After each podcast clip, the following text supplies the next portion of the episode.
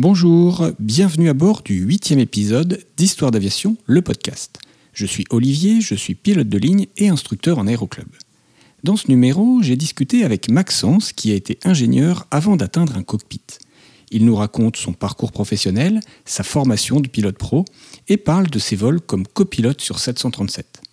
Avant de l'écouter, je vous rappelle que vous pouvez écouter les podcasts sur la plupart des applis de podcast ainsi que sur YouTube. Pensez à vous abonner, à liker, à commenter, à partager et à mettre une bonne note avec plein d'étoiles sur Apple Podcast ou iTunes pour favoriser la visibilité du podcast. Je vous laisse maintenant écouter ma discussion avec Maxence.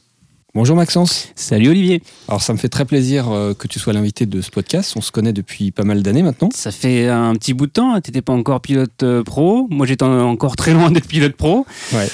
Alors est-ce que tu peux te présenter en quelques mots?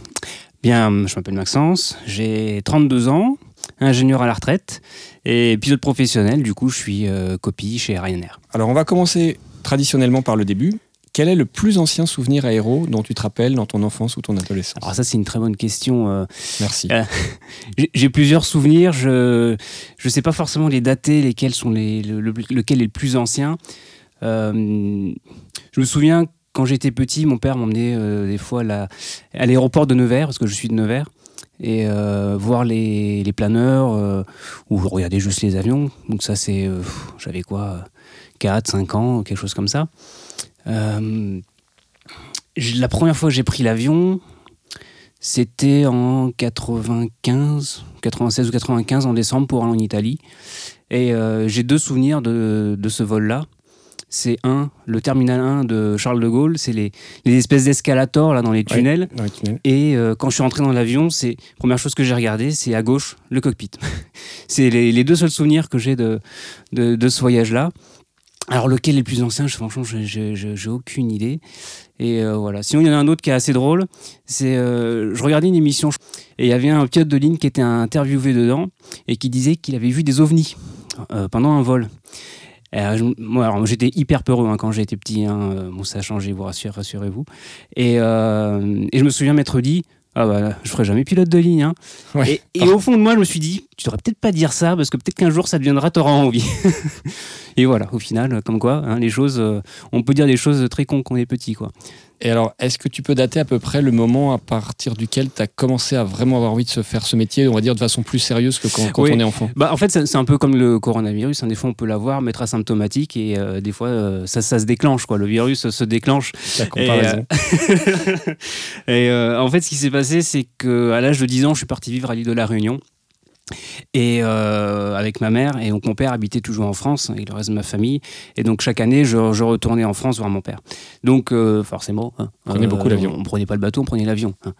Euh, et, euh, et un jour, alors déjà la, la première fois que j'ai pris l'avion, c'était en 747-300 euh, de chez Corsair. Et euh, ça m'a déjà marqué. euh, le- le- quand, je, quand je suis descendu à La Réunion, je me suis retourné, j'ai regardé le 747 comme ça, je fais ah ouais, C'est gros. ah, c'est beau. hein. Et, euh, et en fait, le vrai déclic, ça, ça a dû être l'année d'après, donc peut-être en 2001. Euh, donc je voyageais en UM et une hôtesse m'a gentiment proposé d'aller euh, euh, faire un tour au, poste. Et donc, voilà, évidemment, comme tous les gosses, hein, les étoiles plein les yeux, le poste, hein, c'est sympa, tu discutes rapidement avec les pilotes et puis tu retournes t'asseoir. Et puis, quelques semaines après, bah, j'ai décidé d'acheter Fly Sim. Donc, Flight Simulator 2002. Et donc, j'ai installé sur mon ordi. J'avais acheté un joystick avec. Mais il faut savoir que sur mon ordi, j'avais pas de prise USB. Le joystick marchait qu'une prise USB. C'est dommage. Donc euh, j'ai ramené le joystick, mais par contre j'avais le clavier. Donc euh, j'ai commencé FlySim comme ça au clavier. Donc le premier, la première chose que j'ai faite, c'est j'ai pris un 737 à Londres et euh, bah, j'ai tendu la pelouse, etc. Voilà, jamais réussi à décoller, mais je me suis amusé euh, au début avec ça. Et après, bah voilà, j'ai commencé les, les cours euh, de dans FlySim parce qu'il y avait des petits cours proposés un peu. Et puis après, hein, on pioche les infos un peu partout, euh, sur Internet, etc. Donc voilà comment ça, comment ça a vraiment eu le, le, le, le titre dans, dans ma tête et comment tout, tout s'est construit après. Quoi. Alors, on avance un petit peu dans le temps. Tu arrives en terminale, tu passes ton bac. Qu'est-ce que tu as fait comme bac? Donc j'ai fait un bac S avec option sciences de l'ingénieur. Euh, alors, pour être pilote en France, hein, donc euh, on a l'ENAC, hein, qui est École nationale d'aviation civile, oui. euh, filière magnifique parce que donc ça permet euh, d'avoir une formation entièrement payée par l'État, euh, donc gratuite. Et moi, qui donc mes parents n'avaient pas les moyens de me payer une formation en école privée. Euh, donc c'était euh, mon objectif, c'était rentrer à l'ENAC, rentrer à l'ENAC, rentrer à l'ENAC. Donc euh, qu'est-ce qu'il fallait pour rentrer à l'ENAC? Donc c'était le concours au PLS, les maths, de sciences, enfin tout ce qui était programme maths physique anglais de première année de prépa.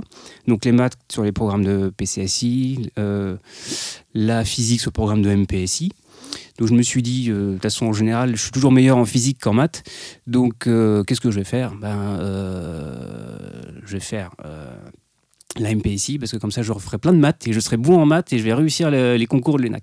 Donc c'est pour ça j'ai fait d'abord mon bac S pour avoir ben voilà, le- le- ce côté scientifique et de toute façon euh, voilà, le côté ingénieur, etc. C'est toujours quelque chose qui, m'a plu. Voilà, j'ai toujours Mhm. cette curiosité, des machines, des machins, euh, réparer des trucs, euh, comment fonctionne une télécommande, enfin tout- toutes les conneries comme ça. Donc voilà, c'est vraiment quelque chose qui de base, de toute façon, m'intéressait, comme tout ce qui est physique, etc. Donc je suis rentré là-dedans. J'ai fait mon bac S, option sciences de l'ingénieur, et ensuite j'ai été, euh, je suis rentré donc en prépa, donc MPSI. J'ai été pris, donc j'ai fait à l'île de la Réunion. Euh, donc ma première première année de prépa parce que bon,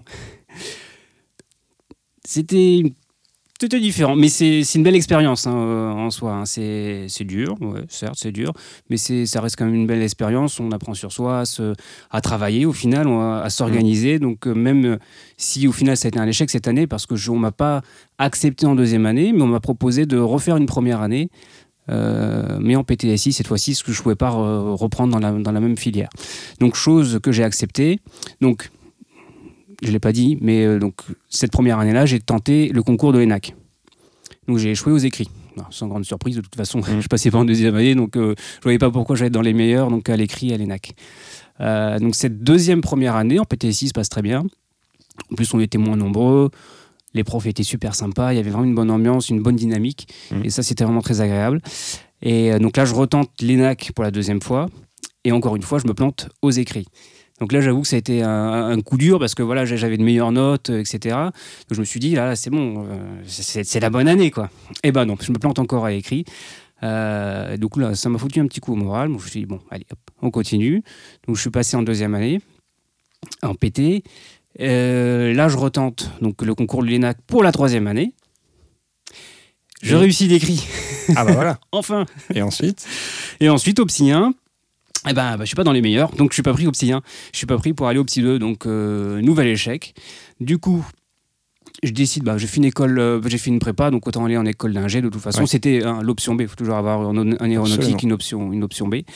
Donc euh, j'avais euh, le choix entre trois ou quatre écoles d'ingé. J'ai décidé d'aller d'aller à l'Estia, qui est donc à Biarritz. Et euh, Donc que je- jusqu'à présent, toutes tes années de prépa, les trois années, c'était à La Réunion c'était à la Réunion. ouais, Donc tu ça. quittes La Réunion Je quitte la Réunion, donc là on est en 2010. Je quitte la Réunion pour aller euh, donc à Biarritz, faire cette école où j'avais donc euh, mon grand ami euh, Renaud Fontaine, Oui, je qui était là-bas. Donc lui était, ça faisait deux ans, je crois qu'il y était. Et donc Renaud, on peut en parler. Il est, c'est lui qui m'a initié à la base à Ivao. Alors Donc, explique ce que c'est Ivao en deux alors. Ivao, c'est un, c'est un réseau en ligne. Donc on a d'une part euh, bah, les pilotes d'un côté, enfin les pilotes. On a les pilotes et les contrôleurs. On peut être aussi contrôleur ou pilote, voilà, selon nos- ce qu'on a envie de faire ou faire les deux. Mais voilà, on a en fait. c'est- comme, comme la, la vraie vie, on a vraiment des contrôleurs qui jouent le vrai rôle de contrôleur et euh, des pilotes bah, qui sont derrière leur simulateur. Et qui se parlent qui- donc en fréquence. Et voilà, exactement. Et puis les contrôleurs qui ont leur écran radar, donc qui peuvent faire vraiment du, du vrai contrôle aérien. Quoi. Et euh, donc là, donc avec Renault, on, on s'est rencontrés, je crois, euh, un peu temps avant qu'on se rencontre. Je crois que ça va être en 2008 ou 2009. Et euh, du coup, c'est lui qui m'a initié à Ivao. Et puis, euh, bah, c'est très bien Ivao parce que ça permet euh, voilà, de former, de se, bah, un, de rencontrer des gens parce que le réseau Oui, est important. en On rencontre beaucoup de monde sur Ivao. ouais. Exactement, et puis, euh, puis d'apprendre plein de choses, hein, des procédures, comment ça, comment ça fonctionne, et voilà, on, en- on engorge énormément d'informations et énormément de, de, de- de connaissances sur le milieu aéronautique, c'est vraiment très intéressant, quand c'est bien fait, parce que bon, si on fait ça avec pas, très- pas trop de sérieux, ça, ça sert à rien, quoi. Tout à fait. Mais c'est vrai que sur Rivaro, en général, globalement, c'est plutôt très sérieux, très proche de la réalité. Et c'est vrai qu'on apprend énormément de choses, Voilà. que ce soit au niveau du contrôle, au niveau du pilotage ou au niveau de, de la radio. Exactement. Donc Alors, là, donc, on était à Biarritz, ouais. à Biarritz, exactement. Donc, euh, et, et justement, donc cette première année de prépa, de prépa, pardon, d'école École d'ingénieur, qui se passe, euh, bah, qui se passe bien. hein. Donc, en fait, pour- en deux mots, l'ESTIA, c'est une école euh, donc euh, d'ingénieurs généralistes, avec après différentes filières de spécialisation en dernière année. Euh, moi, j'avais pris, euh, pris quoi mécatronique et système embarqué. Ce qui se rapprochait un peu de, au niveau de l'aéronautique, hein, les systèmes embarqués, euh, Ouais. hein, les avions, s'en est bourré. et donc voilà. Donc l'ESTIA, euh, école l'ESTIA donc c'est trois années. Trois années d'école d'ingénieur. Donc avec euh, chaque année des, des stages. La première année, j'ai fait un stage ouvrier qui est dans, à Dassault, à Biarritz. Pas mal. Ouais. Et ma plus grande fierté, c'est d'avoir aidé à mettre un Falcon dans un camion, donc à tenir les quelques millions d'euros à l'aide d'une corde pour pas qu'il aille toucher à gauche, à droite, pour qu'il aille bien dans le camion. Et ça, T'as un peu les chocolats quand tu prends le machin. Quoi. Ouais. Mais bon, c'était sympa, une très belle expérience, euh, des compagnons très très sympas. et, euh, ouais, c'est- à refaire, euh, je leur ferai avec grand plaisir. Quoi. Ce matin, j'étais à Biarritz là, je, pour le boulot. Et à Biarritz, j'aime bien le, le, le hangar de Dassault Aviation. Oui. Euh, le- les lettres sont un peu rétro, ça fait un, un peu ancien. C'est c'est vraiment joli, les lettres Dassault Aviation sur, sur le hangar. Alors, donc, c'est pendant, je crois, cette période où tu étais à l'école d'ingénieur que tu as commencé à piloter? Exactement. Euh, bon, je m'étais fait avant de partir à la Réunion, je me suis dit, bon, attends, c'est à la Réunion comme que tu as eu cette, euh, ce, eu ce tilt au niveau de l'aviation. Ça serait con de partir de la Réunion sans y faire un vol, quoi. Mm. Donc j'avais décidé, donc avec euh, bah, Hendrik que tu connais, Mm. bah, via qui on s'est connus d'ailleurs, euh, donc lui qui volait donc à Pierrefonds, il m'a dit, bah viens, euh, viens voler. Donc euh, j'ai fait un vol en backseat avec lui. Et ensuite, j'ai décidé de faire mon premier vol de baptême moi-même. ouais. Donc sur un, un bel avion qui était un Vasmer Baladou, je crois. Ah, sympa, ouais. Donc une belle vieille machine. ça sort de l'ordinaire. ouais. Donc à Pierrefonds, Alors, quel on souvenir t'as de ce vol bah, c'est magique. quoi. Ouais. La première fois que tu pilotes un avion, euh, ça n'a pas de mots. quoi. Alors, t'avais quel âge pour ce premier vol aux commandes? J'avais 20 ans, 19-20. D'accord. Ouais. Alors, on retourne à Biarritz, du coup, donc à ce premier vol à La Réunion. Voilà. Et donc à Biarritz, à Biarritz, tu, je bon. t'inscris pour le Je PPL décide de m'inscrire au, PP, enfin, au PPL, donc à commencer à voler, donc à l'aéroclub euh, de Biarritz. Alors j'étais étudiant, moi déjà boursier, euh, donc j'avais pas forcément de grands moyens. Mm. Euh, ce que j'ai essayé de faire, c'est quand même bon, d'économiser euh, au maximum pour pouvoir essayer de m'offrir quand même euh, bah, au moins un petit vol chaque mois, bon pas forcément d'une heure, mais de 45 minutes ou à une heure selon ce que j'avais économisé. Des fois, c'était une fois tous les deux mois, Mm. mais bon. Donc je sais plus exactement en quelle année j'ai commencé. Je suis pas sûr d'avoir commencé la première année. Mais bon, je m'y lance. Donc je vole à, à ce rythme-là. Euh, en, en parallèle, je fais toujours un peu de simu. Je suis content parce que quand, quand mon instructeur me dit Bon, ça fait deux mois que t'as pas volé, mais j'ai l'impression que ça fait deux semaines que t'as pas volé, je me dis Bon, le simu, ça sert quand même à un, chose. petit peu à, à quelque chose, euh, quand on le fait sérieusement, évidemment. Mm. Euh, donc euh, voilà, bah, Biarritz, c'est un paysage magnifique. euh, on joue un peu avec le trafic commercial parce qu'il y, a- Ouais. bon, il y a quand même un peu de trafic commercial qui vient nous enquiquiner de temps en temps. et notamment pour mon, pour mon, pour mon lâcher, qui a été mon, donc mon dernier vol à Biarritz. Autant je voulais partir de la Réunion et faire un vol avant de partir de la Réunion, et ben autant je voulais partir de Biarritz et avoir fait mon, mon, mon lâcher solo avant de partir de Biarritz. Donc je crois que j'avais ouais, je vais avoir 7 heures de vol. Et euh, bon, je t'ai dit que ça, que ça allait être ce jour-là. hein. Euh, je crois qu'on a fait un premier vol euh, qui s'est très bien passé rapidement. Et donc, il me signe les papiers. Hop, c'est reparti pour, euh, pour le solo, Premier vol tout seul aux commandes, tout seul dans l'avion. tout seul dans l'avion. Et euh, donc, euh, bon, tout se passe bien. Je pars, euh, je remonte la piste, je m'aligne. Puis il me dit de patienter, enfin maintenir. J'attends. Bon, c'était au mois d'avril, je crois. Euh, un beau soleil, donc je commençais à avoir chaud. Et là, le, le contrôleur qui me rappelle euh, euh, votre position. Ah, il fait Ah oui, euh, pardon, bah, euh, autorisé décollage. T'avais oublié? Il m'avait complètement oublié. Donc, je décolle. Et évidemment, un saut, bon, hein, Super souvenir. Pas, de- pas, pas de mots comme d'habitude, hein, voilà, super souvenir. Et qui se passe, je pense, comme souvent, tout, se passe jamais rien se passe comme, euh, comme prévu, quoi. Donc, euh, il, me fait, il me fait prolonger donc, euh, dans l'axe au début. Ensuite, il me fait euh, passer en vente arrière. Et euh, il me fait poireauter un petit peu, le temps de laisser T'avais passer. décollé sur euh, quelle piste? Tu te rappelles? euh, 27. D'accord. en Donc, il te fait 27, prolonger chut, sur Voilà, la mer. Sur hein. la mer. Et ensuite, il me fait donc, tourner en, en vente arrière. Et, et ouais, et là, il me fait, il me fait poireauter à je sais plus quel point, là.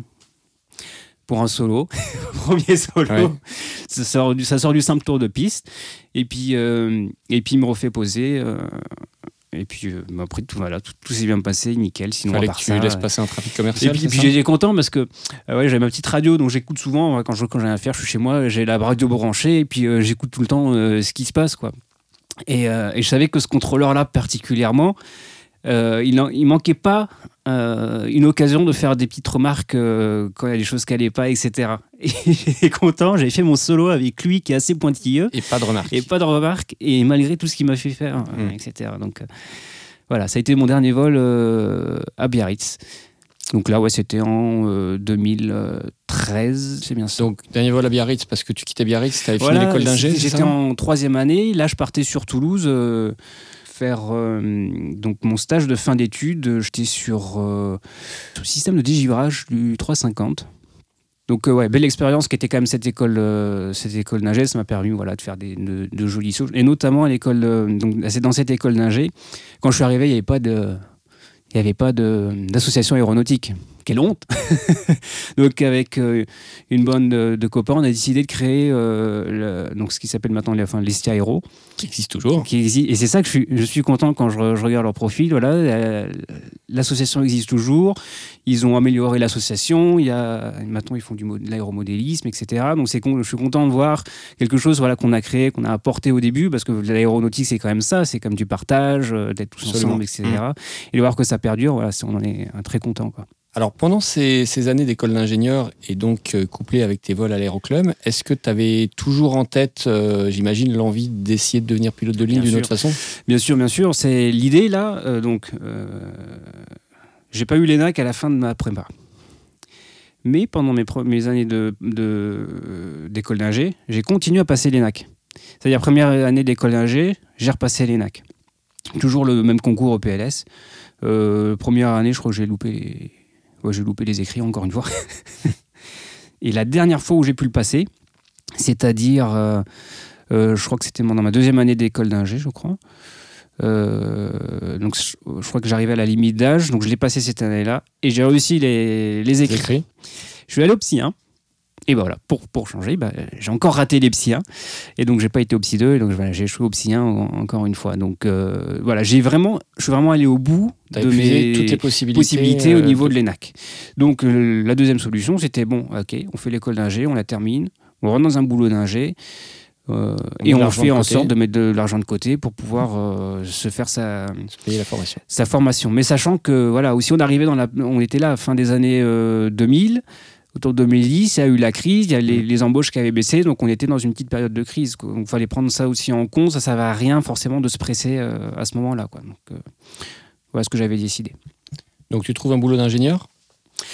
Exactement. Donc euh, voilà, je fais ma mission de fin d'études et ensuite j'ai mis, euh, j'ai mis un petit moment à trouver mon, mon premier job. Donc j'ai mis quasiment six mois. Retour sur Toulouse.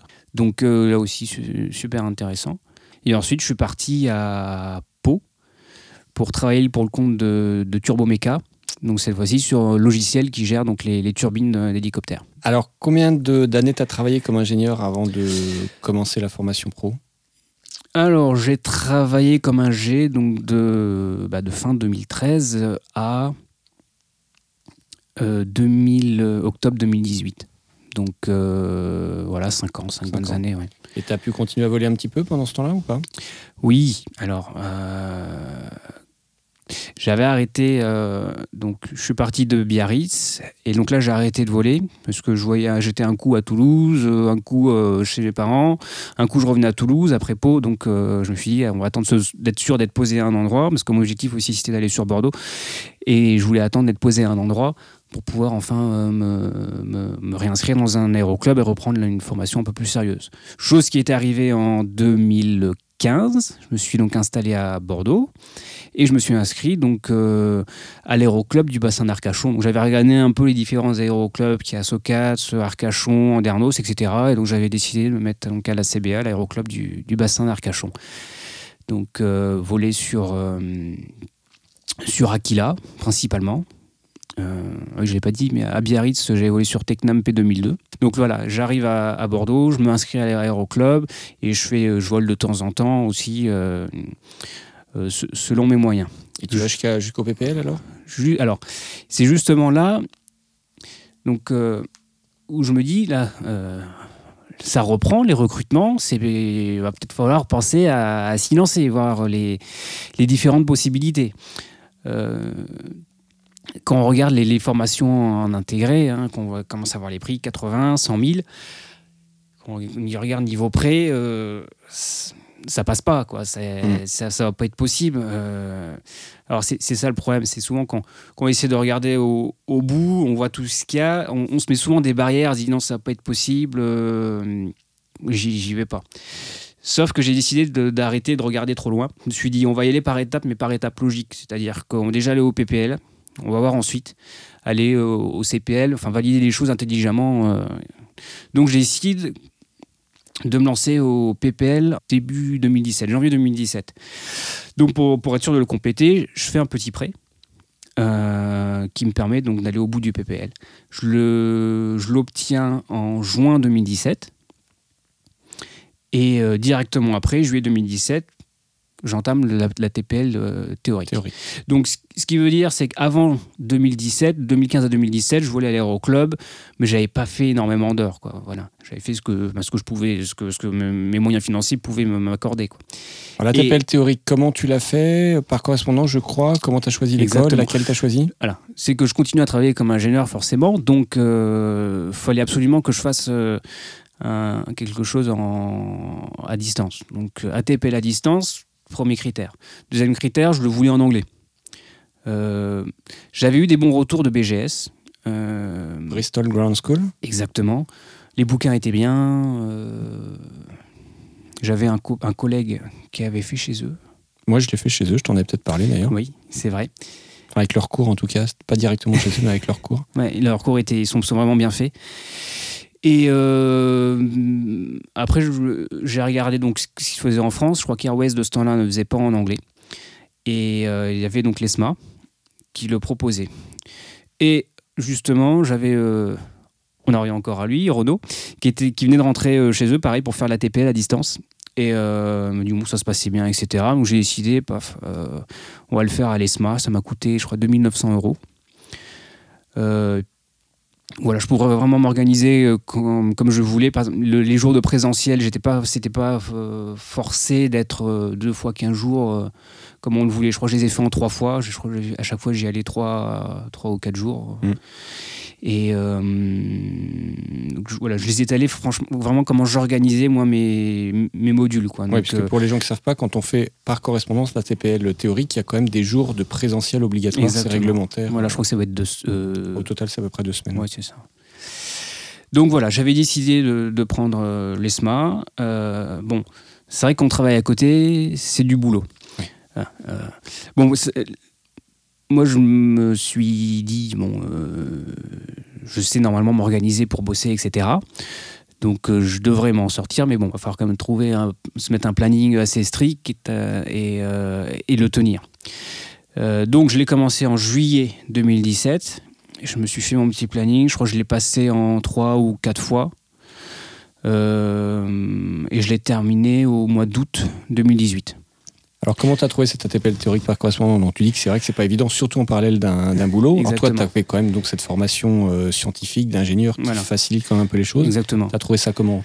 Quel retour tu peux en donner? Il bon, y, y, a quelques points où on se creuse un peu le crâne. Il y a des des points qui sont un peu, un peu chiants, où c'est beaucoup de par cœur, ou des trucs on s'en fout.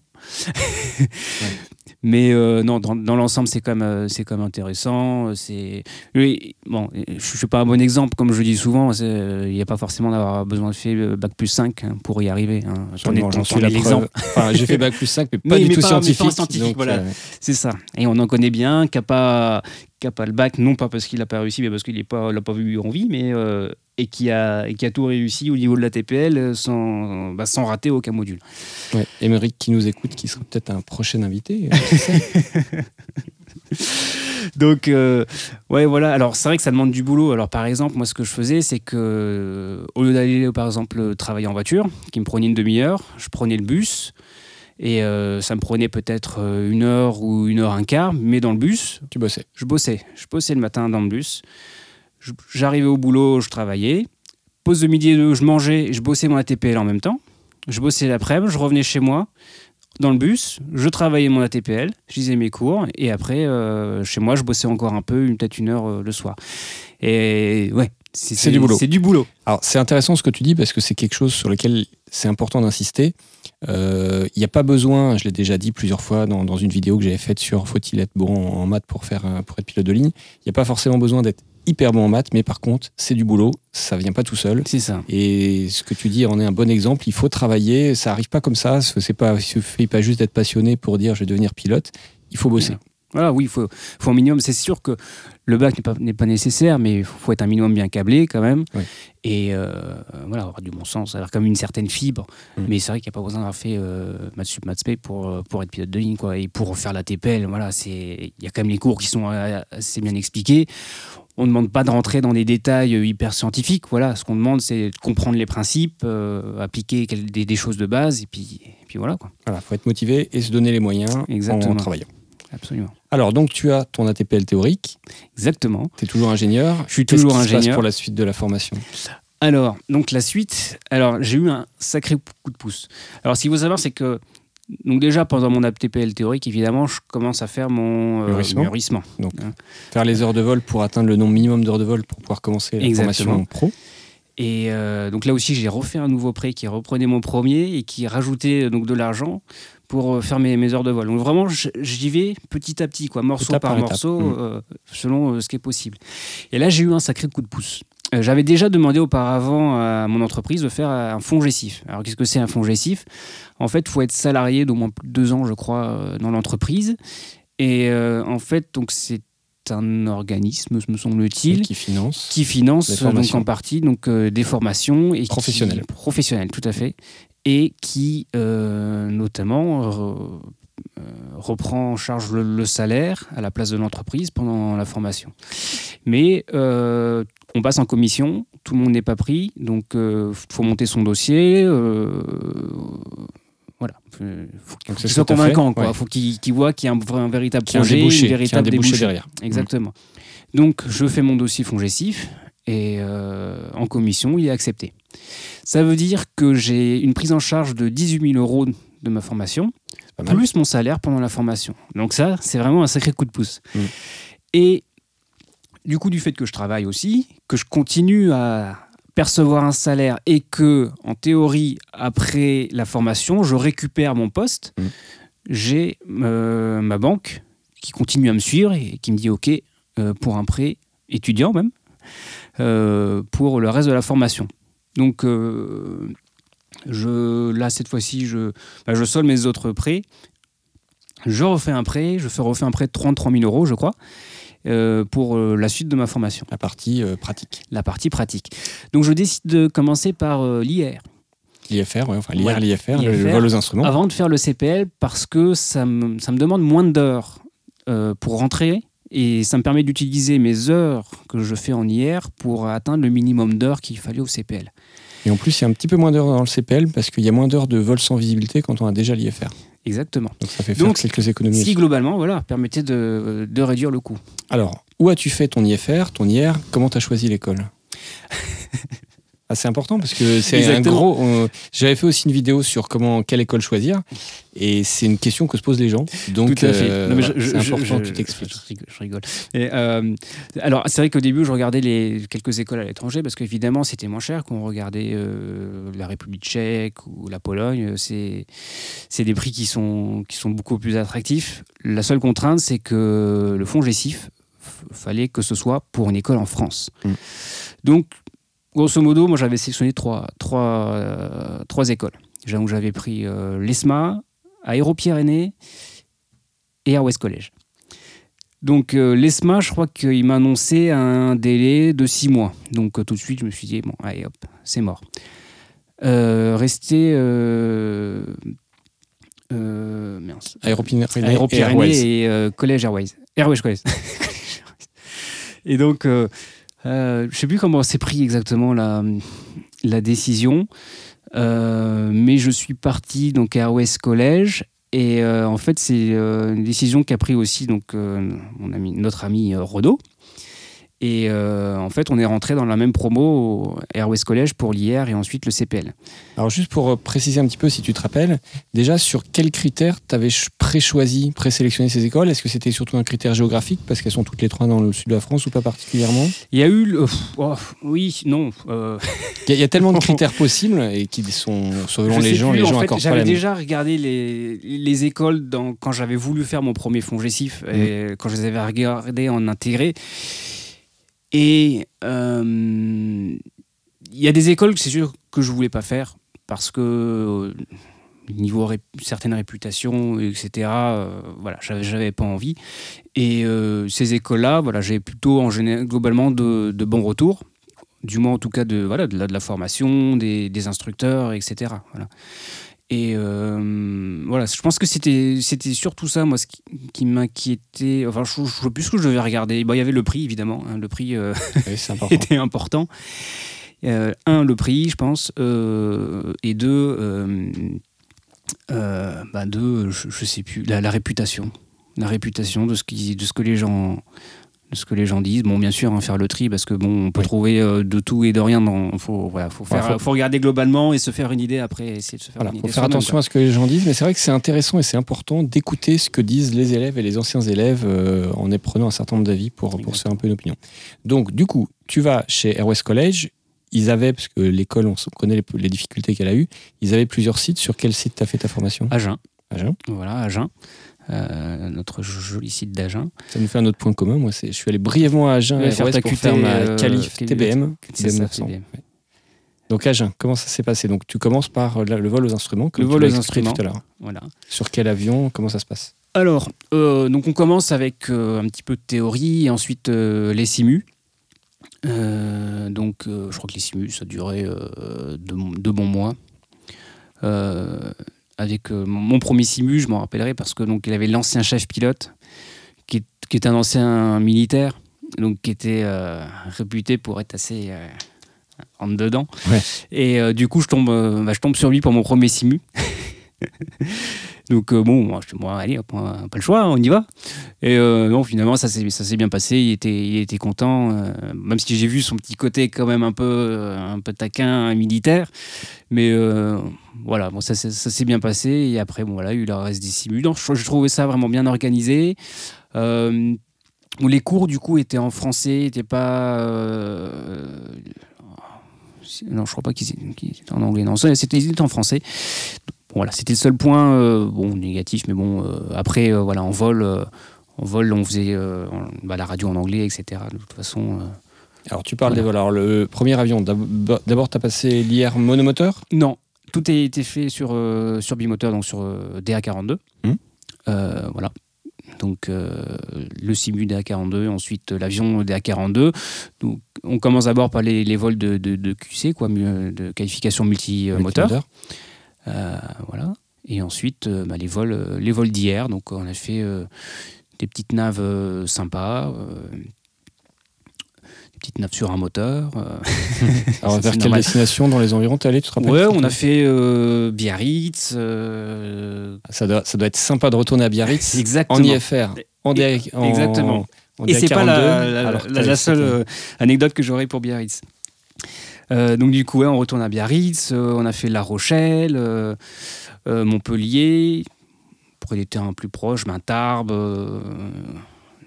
mince, Brive aussi. Et puis, et puis vient, vient forcément le moment du test Ouais. Du test hier. Hein.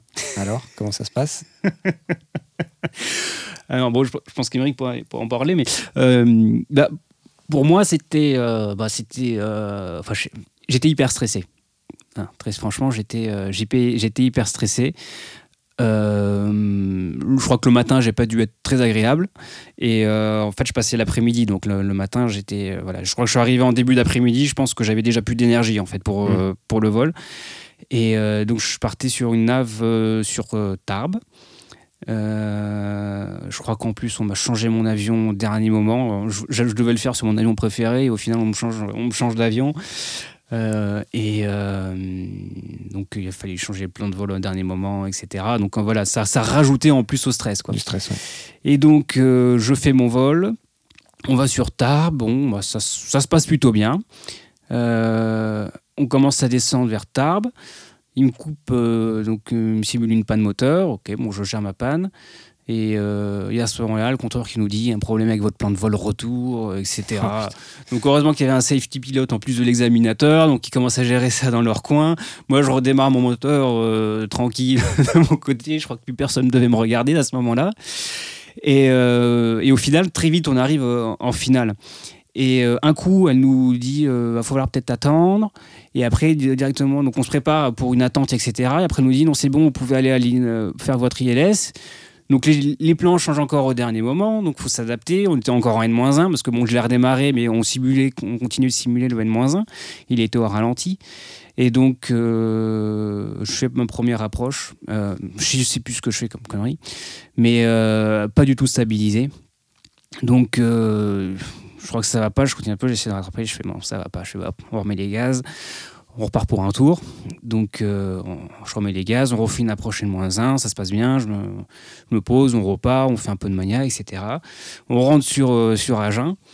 Il me dit bon, ben, on, va se refaire, euh, on va se refaire une approche N-1 sur Agen. Donc, on se refait une approche N-1, etc. Ça se passe, on se pose. Il me dit bon, ben félicitations, tu l'as. Il fait par contre, si t'avais pas remis les gaz, c'était foutu pour toi. Ouais. Donc je fais où suis content, j'avais mon IR, euh, l'épine était passée. je, sais que j'avais pas forcément de, raison de m'inquiéter. Je pense que c'est moi qui me suis mis tout seul, hein, comme souvent des, des, épines dans les pieds. Hein, mm. Mais je j'avais pas forcément de raison de m'inquiéter. Mais bon, c'est toujours la première fois, etc. Donc ce, ce stress-là. Pour le ZPL, voilà, ça s'est beaucoup mieux passé.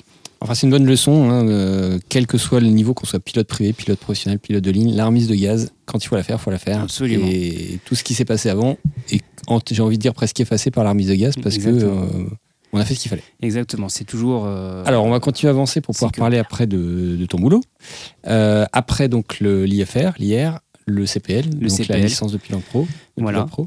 Donc là, c'est vraiment bah, oui, c'est un PPL amélioré, donc en fait, c'est surtout euh, euh, ajouter ce côté opérationnel, quoi. À la, donc, euh, penser, voilà, on a un client, qu'est-ce qu'on veut, qu'est-ce qu'on veut de mieux pour lui, mais tout en gardant nos marges de sécurité, etc.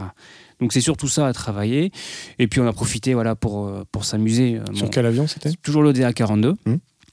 Mon instructeur qui me disait, voilà, bon, j'ai un peu le vertige, alors euh, on va pas monter trop, quoi. Évidemment, si on monte trop, voilà, c'est facile de voir nos repères, etc. Donc, donc voilà, c'était c'était assez sympa. Euh, voilà, je pense qu'on s'est plus amusé pendant le CPL euh, que qu'autre chose. Donc ouais, oui, c'est vraiment un PPL à, améliorer, quoi. Alors donc tu as ton, ton IFR multimoteur, tu as ton CPL. Qu'est-ce qui se passe ensuite? Tu reprends ton job d'ingénieur? Alors février 2019, je termine ma formation à Airways Collège il me reste ma MCC à faire. Donc j'avais décidé de. Donc on précise juste pour les gens qui ne savent pas, la MCC c'est la formation de travail en équipage, puisque pendant toute la formation pro on apprend à piloter tout seul. Et puis bah, après il faut apprendre à piloter en équipage parce que c'est ce qu'on fera tout le restant de notre vie dans ce métier. Exactement, normalement aussi. Normalement. Sauf si on est nos pilotes. Mais on va dire la majorité des cas. Tout à fait. Donc euh, voilà. Je ne l'ai pas faite à, Airways College parce que c'était voilà, sur un simu euh, générique qui, qui, mélangeait plein d'avions. Je trouvais que ça n'avait pas énormément d'intérêt.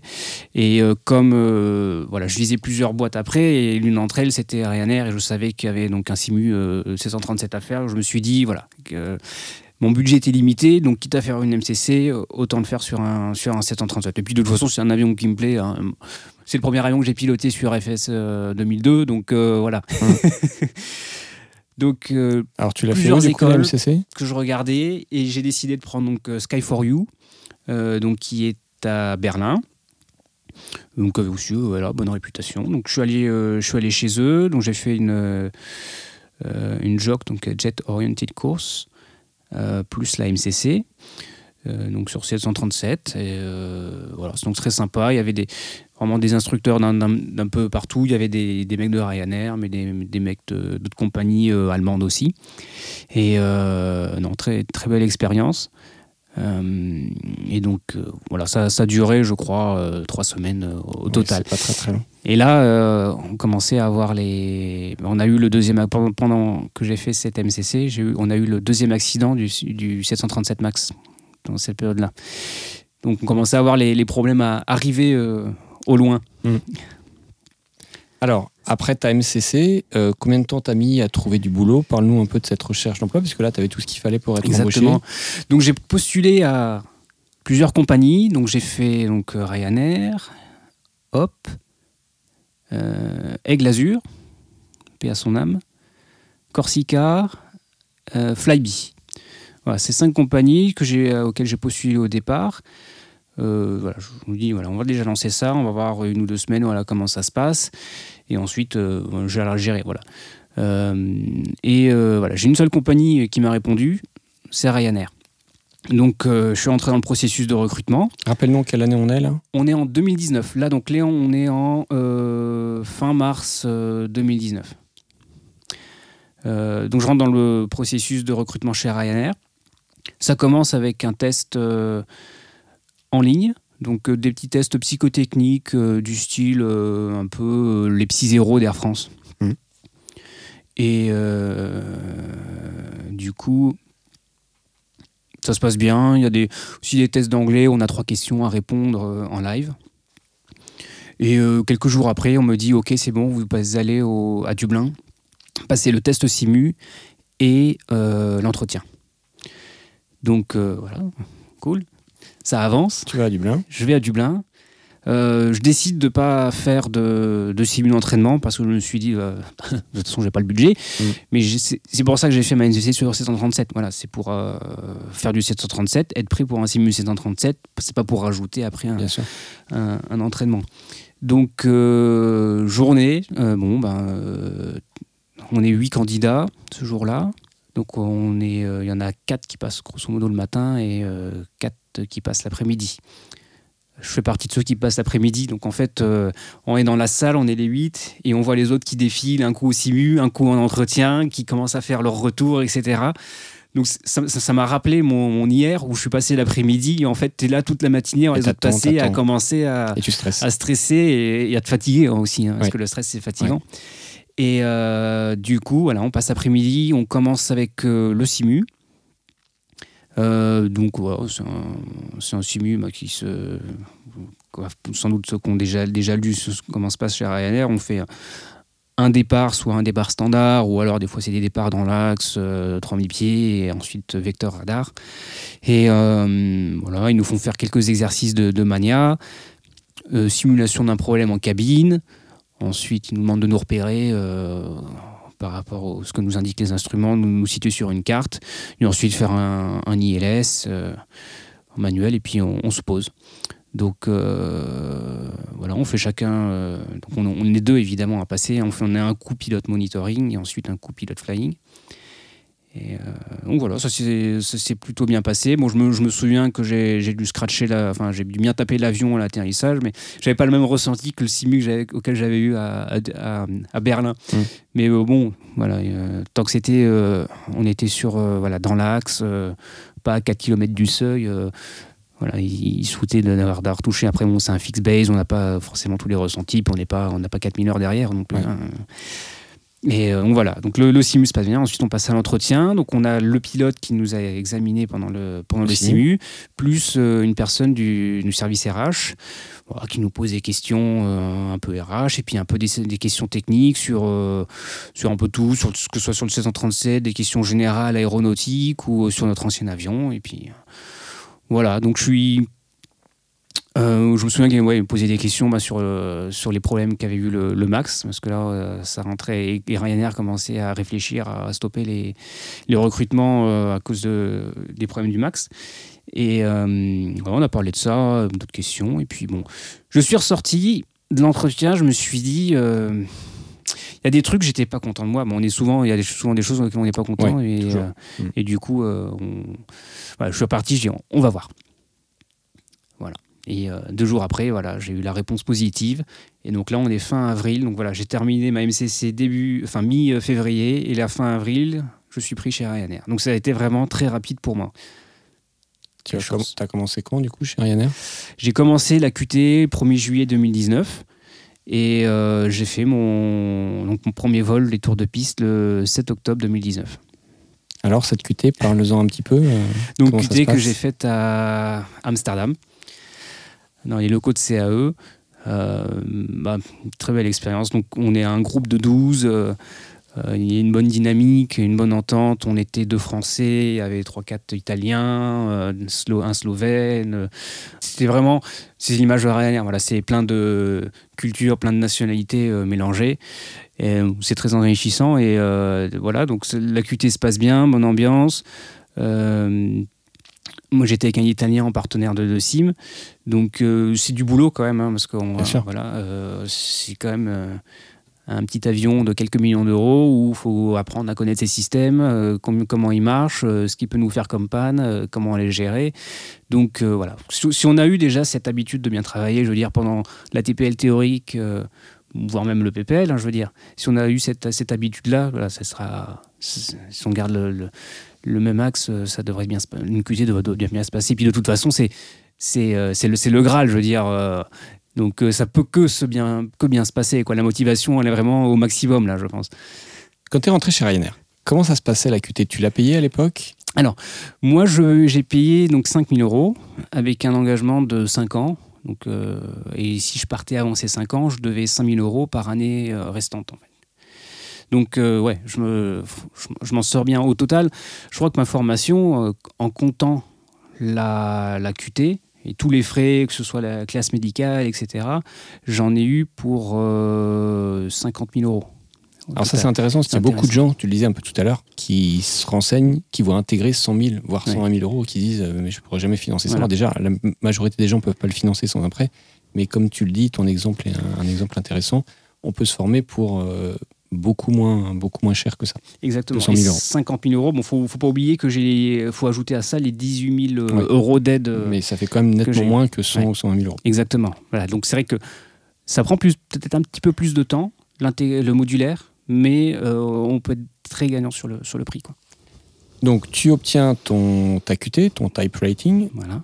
Ensuite, tu fais les tours de piste en 737, voilà. donc le best training. Le best training. À comment ça C'est un, souvenir incroyable aussi. Exactement, c'est bah, comme le, premier solo, etc. Donc la, première sensation, c'est déjà quand on s'assoit sur, sur, le siège, on regarde dehors, et puis on se dit, ouais, c'est marrant, c'est la même vue qu'au Simu. Quoi.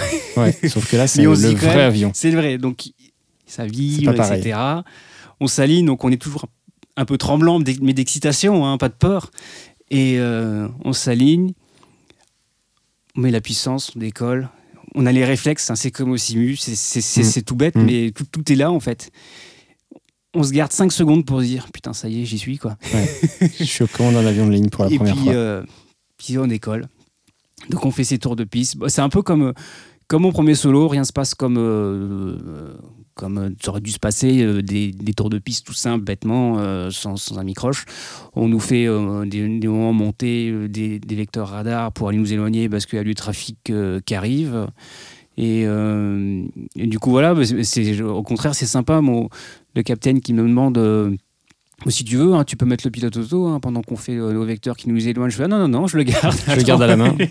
J'en profite, profite, c'est mon jour. ouais. Donc je l'ai gardé pendant vraiment tout ce moment. On est monté dans la couche, etc. Mais ouais, c'est un super bon souvenir. En plus, il y avait un peu de vent de travers et après qui s'est encore renforcé. Et ça fait que les deux derniers qui devaient passer sont, sont pas passés ce jour-là. Euh, non, je n'étais pas le dernier à passer, j'étais l'avant-dernier à passer, mais euh, les deux qui devaient rester encore euh, sont pas passés. Ils sont passés le lendemain parce que là, la météo se dégradait trop. Quoi. Alors comme tu dis, il faut en profiter parce que euh, moi, quand j'ai fait mes, mes tours de piste sur, sur avion de ligne, on m'a dit c'est sans doute c'est la première fois de ta vie que tu fais des tours de piste en avion de ligne et c'est peut-être la dernière Ouais. puisque bah, moi c'était sur, euh, sur l'Avro, le RJ85 et effectivement euh, mon avion de ligne suivant qui est mon avion de ligne actuel, le- le- l'Embraer E-Jet, eh ben, j'ai fait ça au Simu puisque ça coûte quand même beaucoup moins cher. Et alors moi j'ai fait ça à Shannon. Euh, au départ de Dublin, on était allé à Shannon faire les tours de piste et c'est vrai que c'est c'est un souvenir incroyable. Déjà, des tours de piste en avion de ligne, ça arrive rarement. J'en ai, parlé d'ailleurs dans une vidéo, que ce- pour ceux que ça intéresse, n'hésitez pas à aller voir sur la chaîne YouTube Histoire d'aviation. Et c'est vrai que c'est un souvenir incroyable, ces tours de piste euh, dans un vrai avion de ligne. C'est encore une fois, ça sort tellement de l'ordinaire de ce qu'on va faire après pendant tout le reste de notre vie professionnelle. Tout C'est un très très beau souvenir. Il faut vraiment en profiter au maximum. Alors ensuite, tu commences à, tu commences le, tu commences à voler, donc avec des passagers. Exactement. Le line training. Le line training, exactement. Donc euh, cette fois-ci, je suis, euh, il m'envoie là où j'avais demandé, à, donc à Charleroi, à côté de Bruxelles. Euh, donc une assez grosse base Ryanair.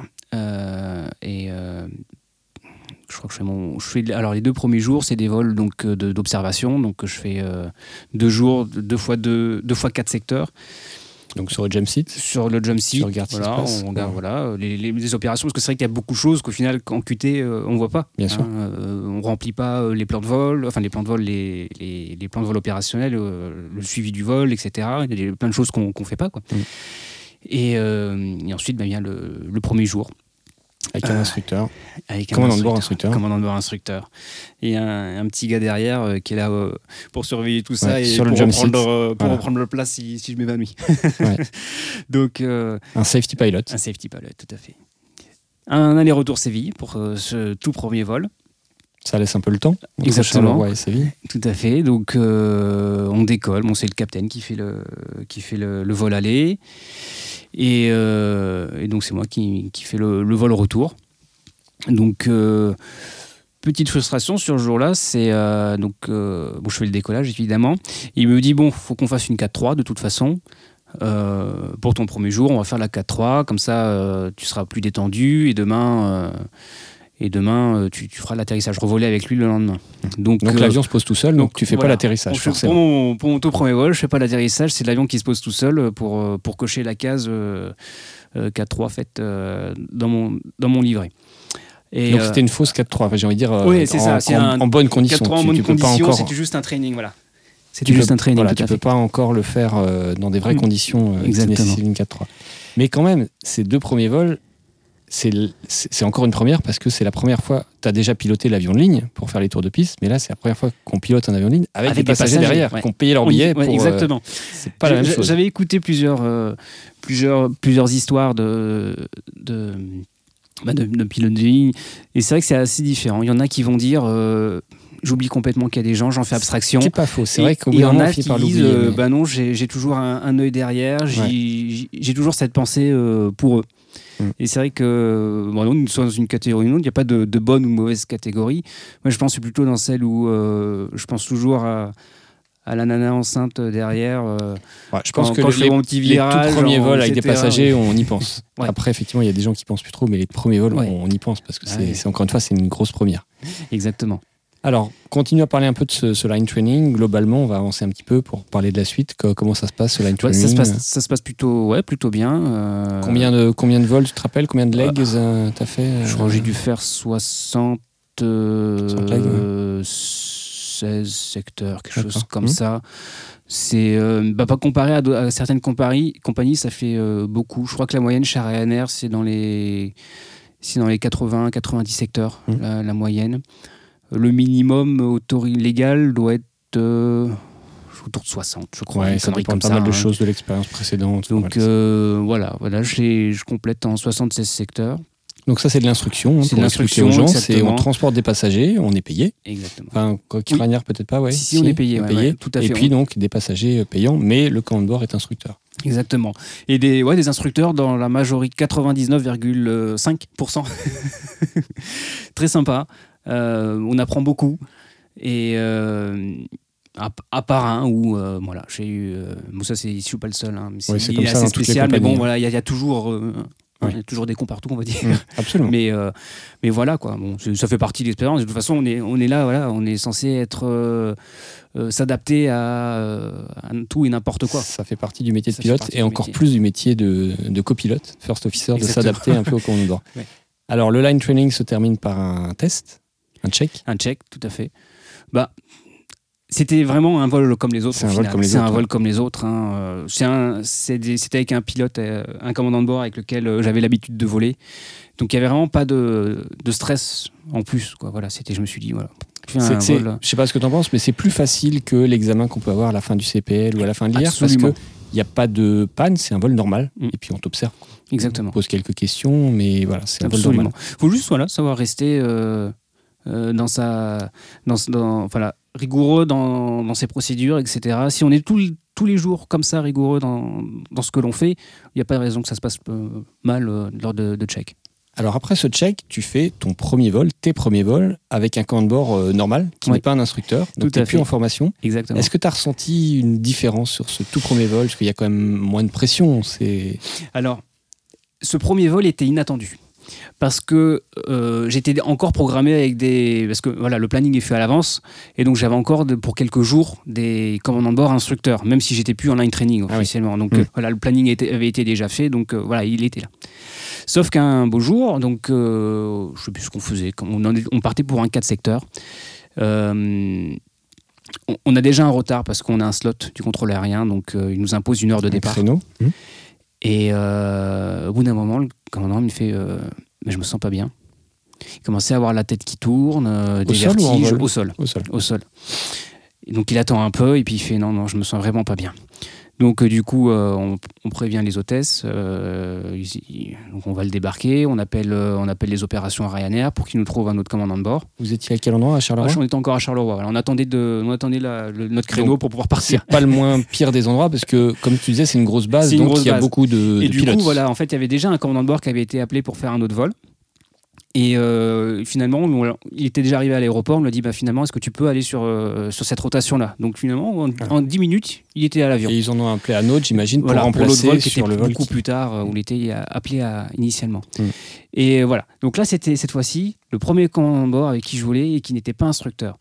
Mon appréhension, mon appréhension à ce moment-là, c'est euh, un comment il va être? Parce que c'est vrai qu'en général les instructeurs voilà ils ont une certaine fibre euh, pédagogique euh, Mm. ils ont voilà ils sont sympas euh, en général et voilà. Et là j'appréhendais un peu un peu ce moment-là. Déjà est-ce qu'il va me laisser faire beaucoup de choses? Est-ce qu'il va est-ce qu'il va beaucoup intervenir dans, dans ce que je fais? Et euh, est-ce que voilà est-ce qu'il va y avoir un feeling quoi au final qui va se faire? Parce que lui est peut-être euh, un mec qui est dans son coin et qui a pas envie de causer et qui envoie chez tout le monde quoi. On n'est pas à l'abri de, ça.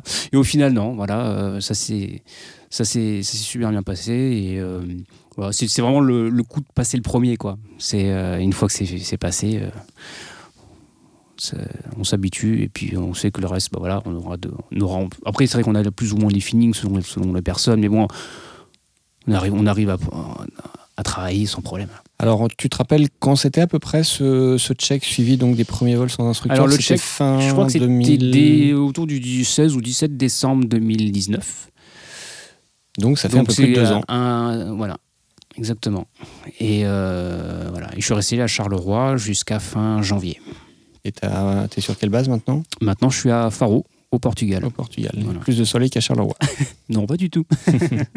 Alors, t'as combien d'heures sur Boeing 737 Eh maintenant peu ben, je viens tout juste de passer les 1000 heures. Félicitations. Merci. Oui, je me rappelle avoir vu un post. ouais. Exactement. Donc euh, voilà, j'ai fait euh, voilà, ça fait deux ans, un peu plus de deux, allez, deux ans et euh, trois mois que je vole et j'ai passé les, les 1000 heures. Alors, il t'a fallu- ah, c'est difficile peut-être, mais grosso modo, combien d'heures il t'a fallu à peu près pour te sentir vraiment à l'aise sur l'avion? Parce que, comme, comme tu l'as sous-entendu, c'est pas parce qu'on a fini la formation qu'on est encore à l'aise, on apprend encore. Exactement. Et puis, Et il puis- faut quand même un certain nombre d'heures hein, pour Ouais. se sentir vraiment à l'aise sur un avion. Je pourrais pas te répondre exactement parce que je pense Ouais, qu'il y a- y, des- difficile. il y a des phases en fait. Mm. Il y a des phases où, euh, par exemple, à la fin de mon line training, je me suis senti euh, assez à l'aise globalement. Euh, Il y avait des points évidemment où je sentais un peu plus de, de- de faiblesse, mais voilà, globalement ça allait. Ensuite, je suis arrivé à Faro en hiver, en février. On volait déjà beaucoup moins. Et, euh, et, là, et on fait beaucoup de secteurs à Faro parce que c'est pas mal de long vol. Donc je faisais moins d'atterrissage, etc. Et là, j'avais l'impression de, de perdre en, en compétences, mmh. tu vois. Mmh. Et, euh, et, au final, sur, voilà, sur, sur, sur, mes 1000 heures, il y a eu des périodes où je me suis senti très bien et des périodes où je me suis senti un, un peu moins bien. Et après, ça, voilà, ça, ça, ça revenait. Mais là, ouais, ça, ça, ça va, voilà, je me sens à l'aise à peu près sur, euh, sur pas mal de choses. Après, bon, il euh, y, a des encore toujours des choses où, je peux, où je peux apprendre, où je peux me perfectionner encore plus. Euh, on n'est pas, voilà, j'ai que 1000 heures hein, non plus. Je ne pas, suis pas la science infuse non plus. Alors, est-ce que tu peux nous raconter quelques souvenirs marquants sur le 737, quelques anecdotes, et puis après on reviendra sur l'anecdote que tu évoquais tout à l'heure euh, sur Biarritz. Mais parlons déjà de, voilà, sur ces deux ans de 737, est-ce qu'il y a des vols plus marquants que d'autres? Est-ce qu'il y a une, une anecdote particulière qui te, qui te revient, ou plusieurs anecdotes, des trucs un peu sympas à raconter euh... Euh... Non? Si, si.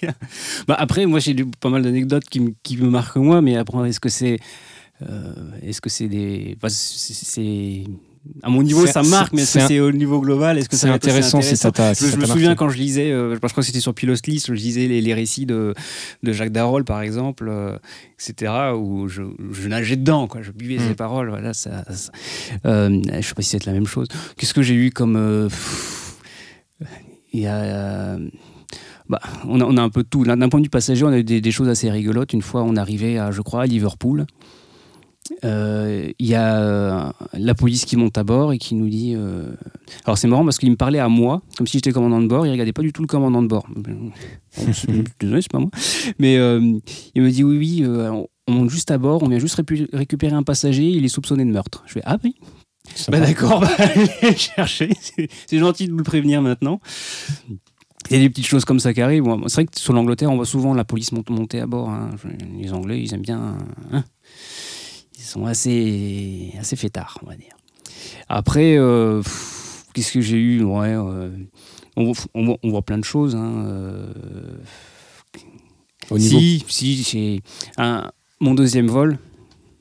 J'ai eu un petit, petit passager qui est monté à bord.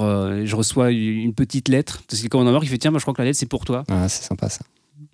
C'était notre ami d'Orient qui était à bord en fait. Donc pour mon deuxième jour de, vol à Charleroi, j'avais l'ami d'Orient euh, qui était euh, derrière, qui, était, qui avait fait exprès le déplacement pour moi. Donc il était parti donc en Croatie et euh, je faisais un vol de, Croatie donc à Charleroi et il était voilà, sur mon vol pour mon, pour mon deuxième jour de vol sur 737 avec des passagers. Quoi. Ah, c'est super sympa. Alors il est un peu habitué de la chose d'Orient parce qu'il m'a fait la même chose. Il m'a fait la même chose sur mon tout premier vol après le, le check, hein, après à la fin du, du line training.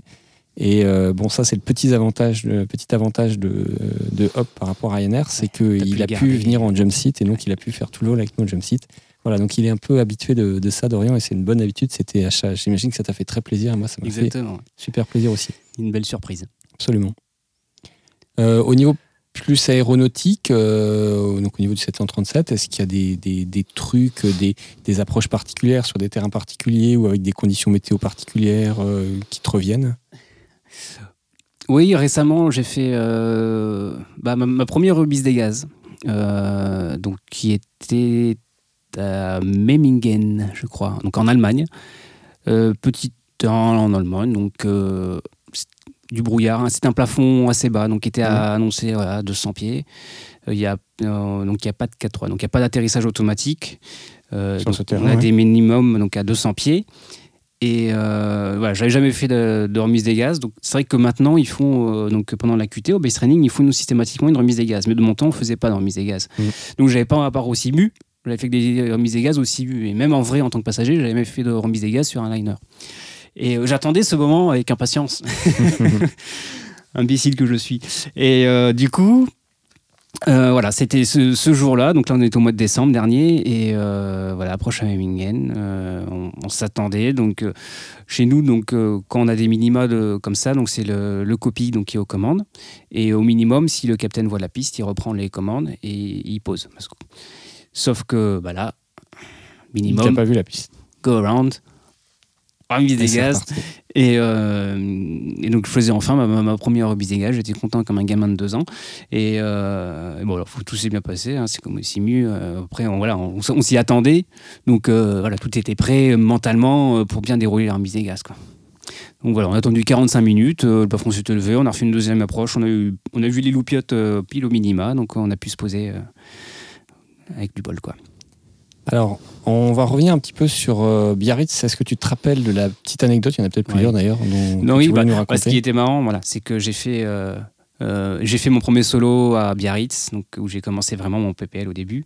J'ai fait ensuite, je suis DA42. revenu en DA42 à Biarritz, et en- enfin j'ai pu venir en 737 à Biarritz cette fois-ci, donc avec euh, 60 tonnes de plus. Quoi. Hmm. donc voilà, j'ai trouvé ça assez mignon, voilà, c'est poétique, c'est une petite boucle euh, bouclée quoi, euh, sur ce beau joli terrain de Biarritz. euh. voilà, je sais pas à quel avion je viendrai la prochaine fois sur Biarritz. Ouais, c'est sympa. Alors moi j'ai passé mon PPL à Logne et je viendrai jamais me poser avec un avion ligne à Logne, ce serait un peu court. Mais c'est vrai que c'est super sympa de revenir sur le terrain où tu as fait tes tout premiers vols. PPL, revenir avec un, un 737. Tout à fait. Alors est-ce qu'il y a d'autres choses que tu voudrais raconter, des souvenirs ou des anecdotes, que ce soit pendant ta formation ou euh, depuis que tu es, chez Ryanair? Bah, pendant ma formation, j'ai des jolis souvenirs, c'est sur le mûrissement. Quoi. Euh, il faut vraiment profiter du mûrissement. Le mûrissement, ça porte bien son nom. hein. C'est mûrissement. Il faut vraiment se confronter à la vie réelle et au. Enfin, il ne faut pas aller droit dans les problèmes. hein. Mais euh, voilà, moi, j'ai fait, on a fait, parce que j'étais accompagné d'Emeric en général, on a fait donc deux, deux petits tours de France. Et, euh, et à chaque fois, voilà, on a, eu des, problèmes, euh, enfin des problèmes, c'est un grand mot, mais des situations auxquelles il fallait faire face, que ce soit euh, météo, je me souviens, on, allait, on, on était parti d'Arcachon, on remontait sur euh, Vannes, et au niveau de Nantes, euh, ça commençait à se boucher, et j'avais le choix de passer entre deux couches ou de passer sous la couche. Je me suis dit au début, on arrive bientôt à Vannes, il va falloir quand même redescendre. Je fais, je sais pas comment c'est vraiment derrière. Bon, on va voir. Je passe sous la couche. Je commence à vous voir descendre sous la couche et je fais. Ah. L'eau commence à se rapprocher. Je commence à Ouais. voir des bateaux d'un peu près. Ouais, Je fais bon. euh, on va remonter entre les deux couches et puis on verra si ça dégage après. Si ça dégage pas, paf, on fait demi-tour. Je sais que je pourrais redescendre. Donc euh, je passe au final entre les deux couches et euh, au bout de 10 minutes, je vois que je peux redescendre tranquillement sur Vannes. Donc au final, c'était, il fallait mieux passer entre, entre les deux couches. Voilà, si, si, on fait pas le mûrissement, si on, si on reste entre deux pistes pour faire des mûrissements ou autour de, de, de son terrain, c'est pas des choses que, que, l'on va, que l'on va voir. Et j'ai notamment eu un autre, euh, une autre anecdote, c'est euh, donc sur la deuxième année où j'ai fait ce petit tour de France. euh, donc je partais d'Arcachon, j'allais sur Nevers et le lendemain je faisais Nevers-Strasbourg. Je l'ai fait en Cessna donc 150. C'est la première fois que je voyais dessus. On m'avait demandé de revenir parce qu'au début j'étais parti avec l'Aquila et on m'a demandé de revenir, déposer l'Aquila et de prendre le 150. Donc je me suis fait rapidement lâcher sur le 150. On m'avait vendu des performances euh, en termes de vitesse vraie aussi bonnes que l'Aquila. On s'est foutu de ta gueule un peu. non, pas du tout. Et on m'a dit. euh, alors j'ai fait mes calculs avec le carburant, je fais bon bah ça passe mais tout juste avec le plein et euh, ça devrait être bon. On m'a dit ouais t'inquiète pas c'est celui tu peux partir avec plus euh, que la basse max. Ouh, euh, ouais, ouais, ouais. Je vais prendre euh, je vais prendre ce qui me permet en max max. Je décolle donc d'Arcachon et au final bah, cette vitesse euh, sous enfin surévaluée du coup et euh, un vent qui était un peu plus fort que prévu. Je passe Limoges, je commence à faire. hmm, je fais mes calculs, je fais le niveau des descentes. Bon, la jauge, elle est escalée hein, sur le C550, mais bon, je fais. C'est pas ce que j'attendais. Je continue un peu. À mon prochain point, je regarde, je fais. Si je me pose, si je continue à 9h, je vais me poser. euh, J'aurai du pétrole, mais je serai en dessous de ma réserve. Donc, euh, il y a un problème. Je fais bon, je vais dérouter à, à Montluçon, je crois. Euh, Montluçon, ouais. Euh, ou Guéret, je sais plus. Et là, je regarde, euh, vite fait les notames. T'avais une compète de voltige là-bas. Je fais bon, bah merde. Hop, demi-tour, on, va à Limoges. L'approche de Limoges, enfin j'étais déjà avec le SIV de Limoges qui me demande vous déclarez une, une, une emergency? Non, non, non, tout va bien. On allait se poser à Limoges, on avait encore des réserves, tout ce qu'il fallait, donc aucune raison de déclarer quoi que ce soit. On se pose à Limoges. Manque de peau, on n'a pas la carte euh, essence pour euh, Limoges. Donc il faut attendre le pétrolier, sauf qu'à Limoges, il y a quand même des liners qui viennent. Donc le pétrolier était occupé, un coup avec Ryanair, un coup avec British Airways, etc. On a attendu deux heures et euh, la journée qui continuait. Donc la nuit aéro a approché. Mm. On a attendu deux heures et au finalement, c'est un papy de l'aéroclub qui, nous, qui était parti en vol et qui revient de vol et qui nous va encore attendre pour l'essence, qui nous dit mais écoutez, je vous prête la carte de l'essence de l'aéroclub, vous nous payez en carte bleue. Mm. On a fait ça, on est retourné à l'arrivée à 2h, on s'est posé une demi-heure avant la nuit aéronautique. Quoi. Mm. Donc, euh, comme on dit, de toute façon, l'avion, hein, c'est un avion, c'est un moyen rapide, mais pour personne non pressé, quoi. Mm. Parce que voilà, tout et n'importe quoi ouais. peut arriver. Mais voilà, faut, voilà, faut, faut être rigoureux, regarder ce qui se passe, et puis après toujours avoir les plans B, hein, les plans B, les plans C, etc. euh, Absolument. c'est c'est ça qui est notre sécurité. Est-ce que tu aurais un ou des conseils à donner euh, au vu de, de- de ton expérience à la fois sur la partie formation, sur la partie sélection, euh, etc., aux gens qui veulent se, se lancer dans cette formation, dans ce métier Bien sûr, bien sûr. Bah, le, premier, c'est ben, euh, s'accrocher. hein.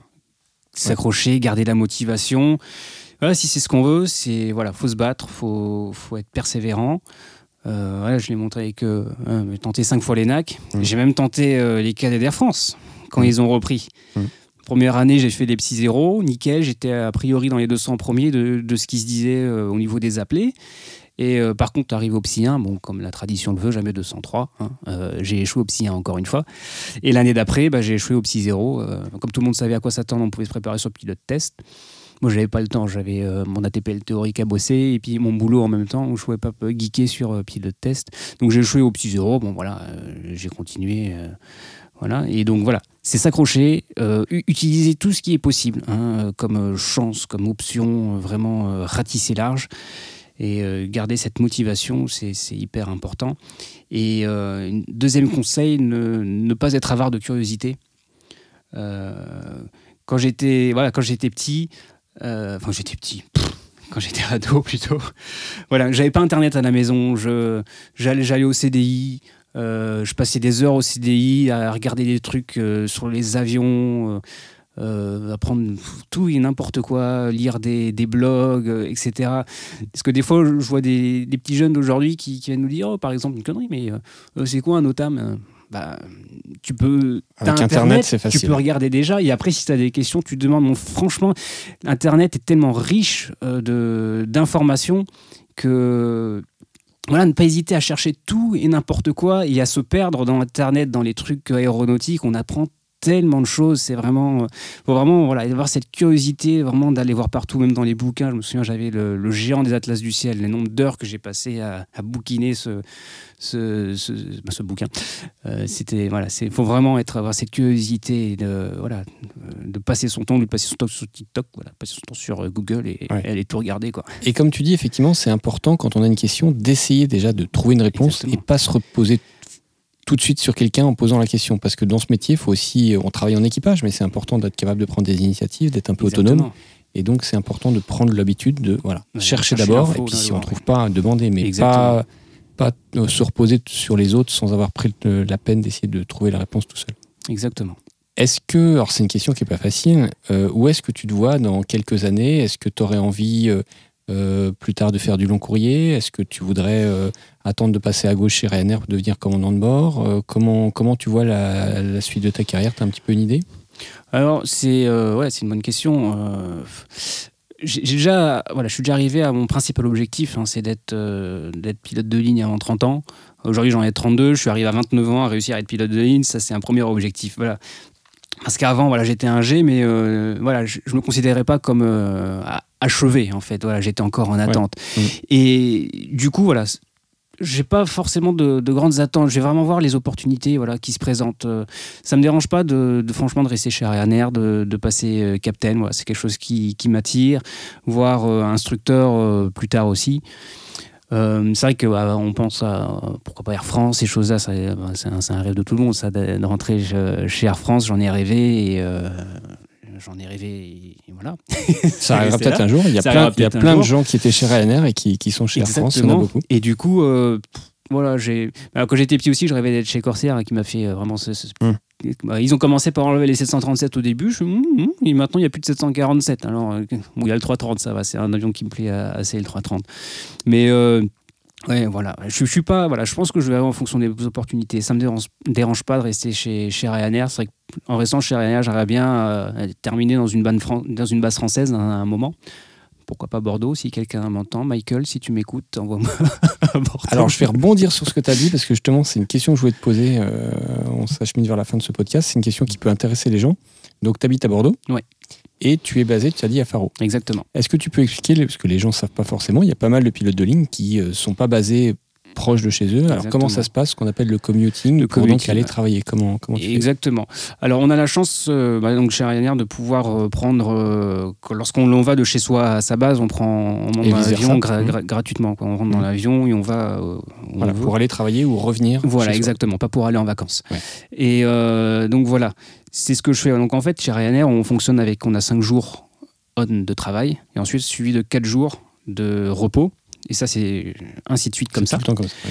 Donc je sais quand Ce je rentre pas à la mal, maison. c'est un gros avantage de Ryanair par rapport à d'autres compagnies, c'est que ça laisse le temps de se déplacer pour retourner chez soi et ensuite pour Exactement. retourner bosser. C'est 4 jours. Exactement. Donc donc c'est ce que je fais. Euh, voilà, je je, je- bah, quand j'ai mes jours de repos, voilà, je rentre, je rentre sur Bordeaux. Alors, je Alors, prends pas des fois tout systématiquement Il y a un vol en direct ou ça t'arrive de devoir faire des, des escales? Il y a des vols en direct Faro-Bordeaux en été, enfin à partir de la saison été, donc euh, début avril. Euh, mais sinon, j'ai aussi l'option Easy- EasyJet qui fait des, des- des vols directs. Donc, euh, grâce à notre ami d'Orient, j'ai quelques tarifs préférentiels. Mm. Donc, ce qui me permet d'alléger euh, voilà, le, le coût du, du commuting. Quoi.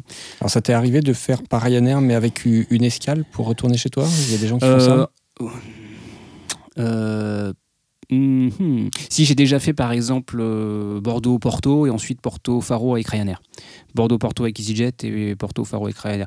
Donc en fait, oui, on, on développe des qualités d'agent de, voyage. voyage, euh, impressionnantes dans, ce, dans, dans cette vie de, de commuteur. Mais euh, voilà, moi c'est de l'organisation et puis euh, voilà, hein, c'est pas, c'est pas, faut pas que ce soit un frein en, en tout cas. Enfin, je pense si on a la motivation, faut pas que ce soit un frein et on, et on, le vit très bien si on le veut. Bon, des fois ça peut être fatigant, mais euh, voilà, ça se fait. En tout cas, faut savoir que ça se fait. Alors c'est important aussi à préciser parce qu'il y a des gens qui ne le savent pas. Pour faire ce métier, et notamment pour trouver un premier boulot, il faut être conscient qu'on ne trouvera pas forcément un boulot basé juste à côté de chez soi. On peut être basé euh, ailleurs en France ou euh, carrément dans un autre pays européen. Toi, tu es basé à Faro. Ouais. Moi, j'ai été basé à Dublin. J'ai été basé ensuite à Amsterdam. Quand j'étais chez CityJet, euh, j'étais de Paris. Voilà, faut être prêt à bouger et pas forcément, encore une fois, s'attendre à trouver un boulot à, à 10 km à l'aéroport juste à côté de chez soi. Exactement. Est-ce qu'il y a encore une ou deux anecdotes peut-être qui te reviennent chez Ryanair? Oui, oui, oui. Il y a aussi euh, cette fois, donc c'était encore en line training euh, à Charleroi. On arrivait sur Charleroi, on était stable au niveau 250. Donc j'étais pilote flying, donc c'est moi qui, qui étais aux commandes de l'avion. Donc on était encore sous pilote automatique. Et euh, bah, la plupart connaissent, je pense, on commence à entendre traffic. Traffic. Mm. Donc, hop, main sur les commandes, prêt à reprendre les commandes. On commence à regarder dehors, on regarde sur le, sur le TICAS où se trouve l'avion. Bon, après, c'était nuageux, donc on- dehors, on n'allait pas voir grand-chose. Et là, le, le, TICAS qui, m'indique climb, climb. Ok, bah, comme au Cibu, paf, tu déconnectes, tu ta puissance, tu montes. Et en fait, c'est qu'on avait un. Je crois que c'est des Typhoon qu'ils ont au- en Belgique et qui montait comme une flèche bah, jusqu'à mi-pied en dessous de nous en fait. Et c'est lui qui a, qui a déclenché donc euh, ce TICAS.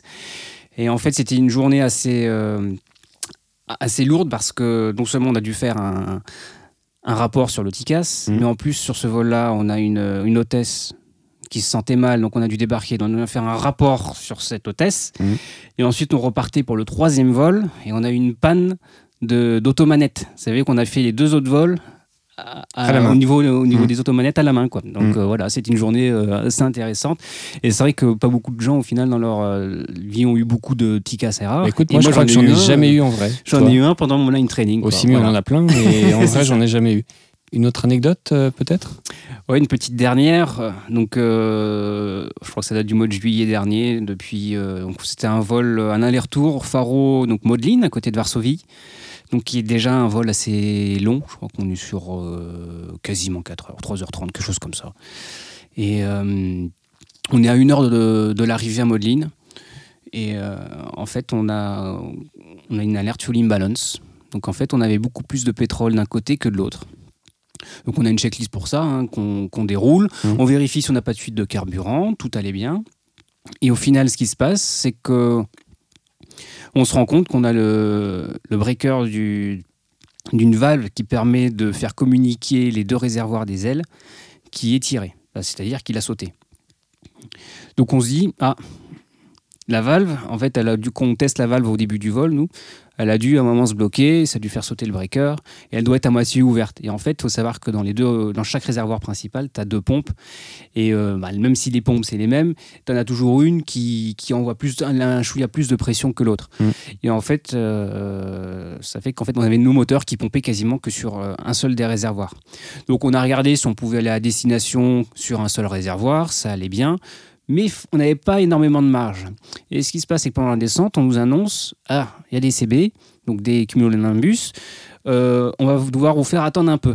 Et là, on commence à se dire Ah, ok, bon, est-ce qu'on continue finalement sur vos ou alors on se déroute euh, derrière, je ne sais plus sur quel terrain? Cinq minutes après, donc on ralentit un peu la descente, etc. Tu vois, pour rester un peu haut, pas trop consommer. Et là, on dit non, c'est bon, euh, vous pouvez y aller. Euh, il nous faut les directs. Donc on était trop, trop, trop haut, machin. Le fouille balance, on avait une tonne huit de différence. Donc au final, on, se pose. Et, euh, et donc l'avion no go, c'est-à-dire qu'il n'a plus le droit de mmh. redécoller. Mmh. Et donc là, on est déjà autour de 20h, quelque chose comme ça là-bas. Et finalement, on, on, a dû attendre un avion donc commercial, hein, qui venait de Londres. On a piqué l'avion des, Londoniens. On est parti à Faro avec, et eux, ils ont dû attendre qu'un avion de Barcelone arrive avec la pièce pour pouvoir euh, changer la pièce et repartir avec notre avion et leurs passagers sur, euh, sur Londres. Mmh. Ça fait que nous, on est arrivé à Faro, je crois, à une heure et demie, heure de Faro du matin. Et eux, ils venaient tout juste de décoller de, de Varsovie pour rentrer à Londres. Un vol un peu long aussi. Voilà. Bon, voilà, c'est les aléas du, du métier, il hein, faut, faut, faut s'y attendre. Absolument. Bah, écoute, Maxence, merci beaucoup. Ben, merci à toi. très intéressant. Merci je pense a... à, tout le monde, à toutes les personnes qui nous écoutent, qui font vivre euh, tes chaînes.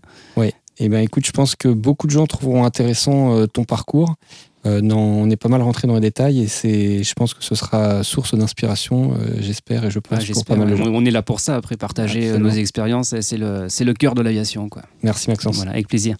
Merci à Maxence pour avoir partagé avec nous son parcours. Rendez-vous dans deux semaines pour le neuvième épisode du podcast. En attendant, comme d'habitude, n'hésitez pas à écouter les précédents si vous en avez raté un, et à aller sur la chaîne YouTube Histoire d'aviation pour visionner quelques-unes des vidéos que vous n'avez peut-être pas encore vues. Bonne journée et bon vol.